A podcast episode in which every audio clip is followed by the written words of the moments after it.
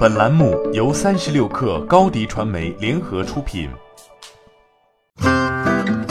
本文来自三十六氪作者彭倩。本土化依旧是爱彼迎在中国市场的发力点。爱彼迎中国乡村房源迄今已经覆盖一千四百余个县级行政区，覆盖率达到百分之五十以上。中国房东在二三线城市及度假目的地的占比也正在逐渐增加。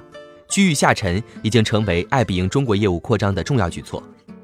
不只是区域下沉，业务精选同样是爱彼迎在中国的重点。一个举措是，爱彼迎进一步加强对 Plus 房源项目的投入，推出了针对中国市场量身打造的优选房源计划，面向房东推出以提升房源质量的爱彼迎 Plus 项目，目前已在中国二十四座城市启动。较二零一八年 Q 四，中国 Plus 房东数量同比增长九倍。平均改造时间四到六周，与普通房东相比，Plus 房东月平均收入是其两倍以上。此外，爱彼迎协同上下游合作伙伴，帮助房东完成近八万项改造。全球业务方面，爱彼迎房东遍布全球十万余座城市。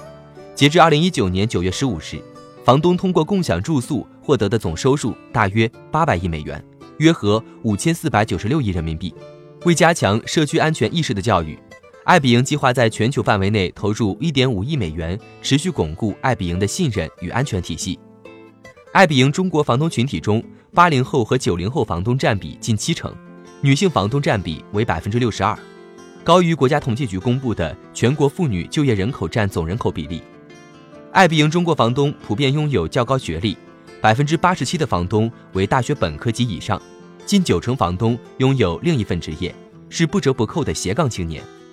获得经济收益是中国房东的最大考虑因素，另有大部分房东是出于分享空置房屋的目的。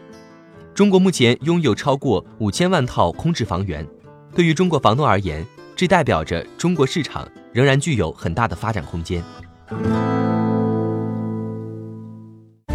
欢迎添加小小客微信，xs 三六 kr，加入克星学院，每周一封独家商业内参，终身学习社群。和大咖聊风口、谈创业，和上万客友交流学习。高迪传媒，我们制造影响力。商务合作，请关注新浪微博高迪传媒。